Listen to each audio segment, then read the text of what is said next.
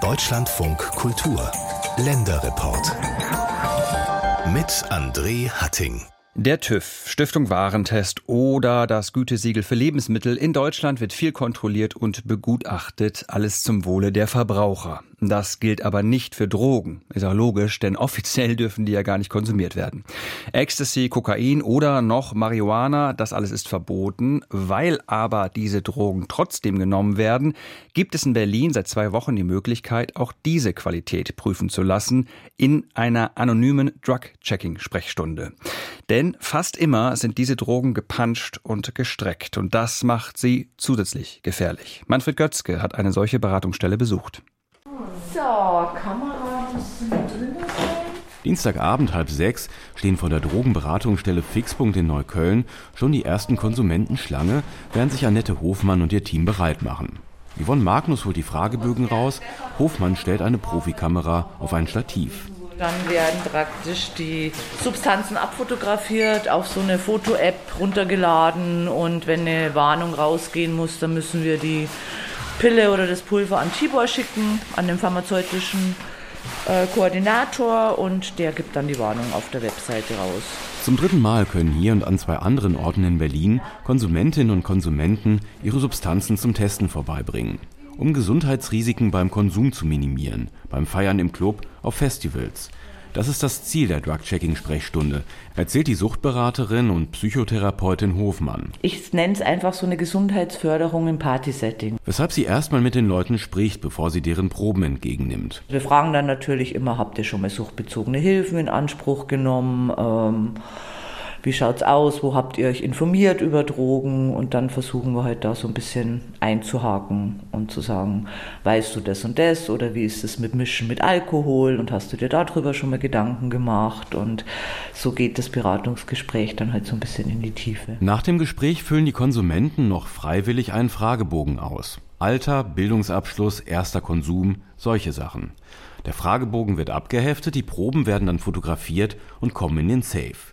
Später werden sie zum Landesinstitut für gerichtliche und soziale Medizin gebracht. Dort findet die Analyse statt. Bei der Polizei müssen Annette Hofmann und ihre Kollegen die Proben nicht melden, denn es handelt sich um ein Projekt des Berliner Senats. Rund 80 Proben wurden bisher hier und an den anderen beiden Drug-Checking-Stellen abgegeben. Vor allem die klassischen Partydrogen Ecstasy, Speed, Kokain, Ketamin.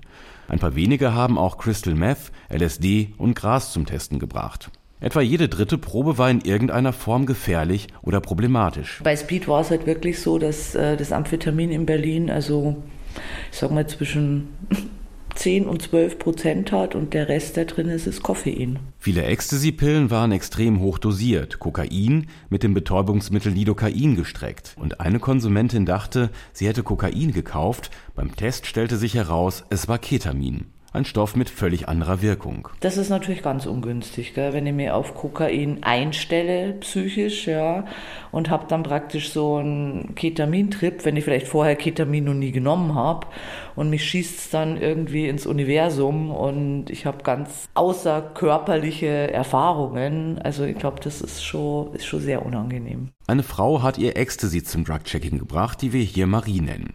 Weil die Annahmestellen größtmögliche Anonymität gewährleisten wollen, hat sie per Mail auf die Fragen geantwortet. Es ist ja doch stets ein wenig russisch Roulette. Man weiß nie, was drin ist. Die Woche drauf kann die Ecstasy-Pille genauso aussehen und dennoch bereits eine neue Pressung sein, mit anderen Substanzen.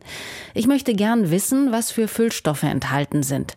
Ich fände es großartig, würde mich viel sicherer fühlen, wenn das bundesweit möglich wäre. Marie hat schon einige schlechte Erfahrungen gehabt, schreibt sie, weil zu viel oder was ganz anderes in den Drogen war, als sie dachte. Besonders schlimm, ein LSD-Trip. Leider ging es mir dann gar nicht gut. Nun weiß ich natürlich nicht, habe ich einfach zu viel davon genommen oder war das einfach schlechtes Zeug?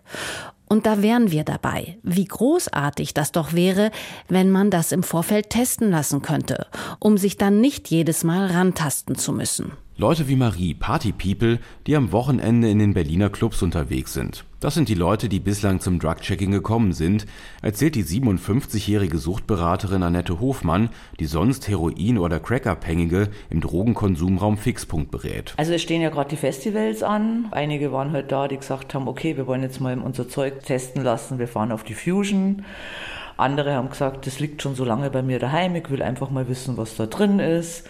Und ich meine, zu meiner Zeit gab es kein Darknet wo jetzt ja auch Substanzen viel bestellt werden übers Darknet und kommt schon häufig vor. Aus genau diesen Gründen hält Jakob Maske das Berliner Projekt für absolut sinnvoll.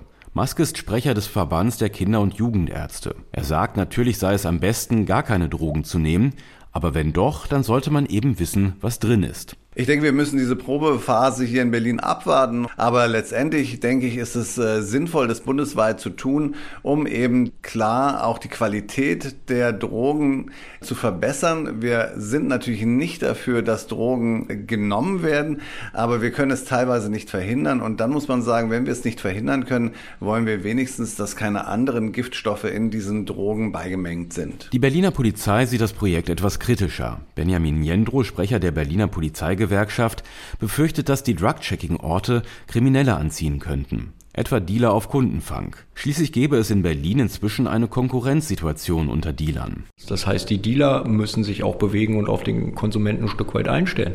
Und dann wird es sicherlich auch Dealer geben, die äh, versuchen, dort neue Konsumenten für sich zu gewinnen, so und dann vielleicht günstigeren Stoff abzugeben und der ist dann mitunter verunreinigt. Deswegen ist das dann durchaus auch ein Problem. Und das muss die Polizei einfach ein Stück weit im Blick haben, weil wir ja auch nicht wollen, dass sich hier bestimmte Bereiche ausbilden, wo dann äh, das Gefühl ist, hier ist ein Raum, in dem man sich frei bewegen kann, ohne auf Gesetze zu achten. Für die Polizei ein Dilemma, denn es gibt eine Absprache, dass die Beamten an den Drug-Checking-Orten die Konsumenten eben nicht kontrollieren. Schließlich würde sonst keiner mehr kommen. Wir wollen nicht den Konsumenten, den Suchtkranken dann zur Verantwortung ziehen, ja, was nicht heißt, dass der nicht auch kontrolliert wird, aber in erster Linie schaut man halt auf diejenigen, die den Stoff verticken, die dort kriminelle Handlungen vollziehen. In der polizeilichen Praxis ist es jetzt nicht ganz so einfach. Also jemand, der sagt, er befindet sich auf dem Weg zum Drug-Check, der muss ja trotzdem kontrolliert werden und da unterliegen unsere Kolleginnen und Kollegen auch dem Legalitätsprinzip.